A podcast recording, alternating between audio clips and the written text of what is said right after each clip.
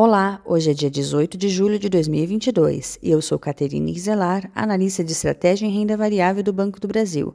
E esta é mais uma edição do podcast BB Carteira Semanal de Ações, que trata das nossas recomendações de curto prazo e nossa perspectiva técnica para o Ibovespa.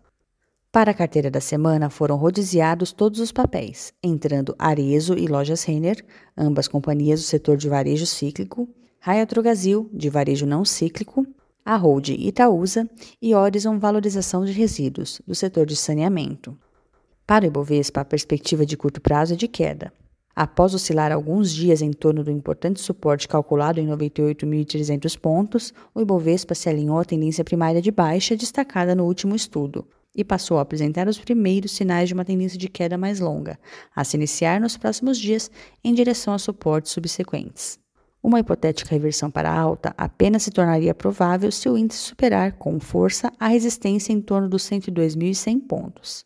Assim, neste cenário, traçamos as próximas resistências em 100.700 pontos, 99.800 e 98.100 pontos, e próximos suportes em 93.300 pontos, 91.700 e 89.900 pontos. Acesse a carteira semanal na íntegra no portal BB Investimentos em investimentos.bb.com.br. Lá, você pode conferir detalhes da análise técnica dos ativos, bem como seus suportes e resistências projetados. Até a próxima semana e bons negócios!